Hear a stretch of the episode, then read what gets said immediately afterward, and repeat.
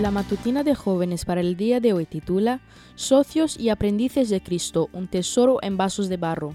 Después subió al monte y llamó así a los que él quiso y vinieron a él. Marcos 3:13.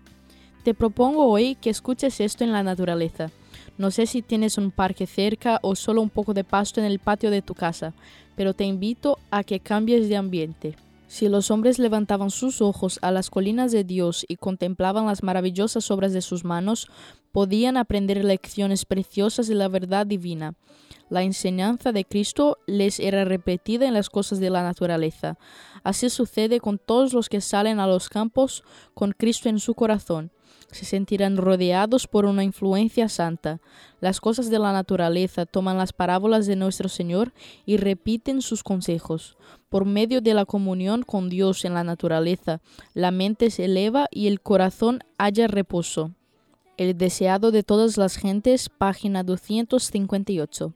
Ese día Jesús llevó a sus discípulos a la naturaleza, a su lugar favorito, para que lo que les enseñara quedara eternamente relacionado con la belleza de su creación.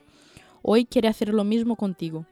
Así como llamó y ordenó a sus doce discípulos, te ha escogido con una misión especial, colaborar con Dios en la salvación del mundo. Así como conocía las debilidades y fortalezas de estos discípulos, conoce las tuyas. ¿Tienes el espíritu receptivo de Juan, el ímpetu y la generosidad de Pedro, la incredulidad de Felipe, el miedo y la timidez de Tomás, la confianza infantil de Natanael, las pretensiones de Judas?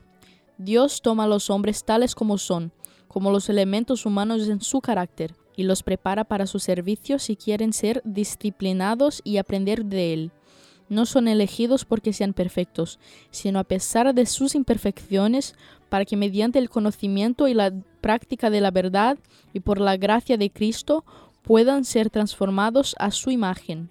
Los discípulos fueron reunidos cada uno con sus características para ser de la familia de Dios.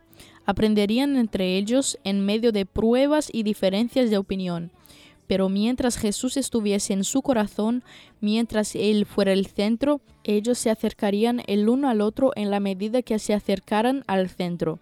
Eso es lo que generaría el amor de Dios. Eso es lo que te puede generar hoy. Esta fue la matutina de jóvenes para el día de hoy desde Bilbao.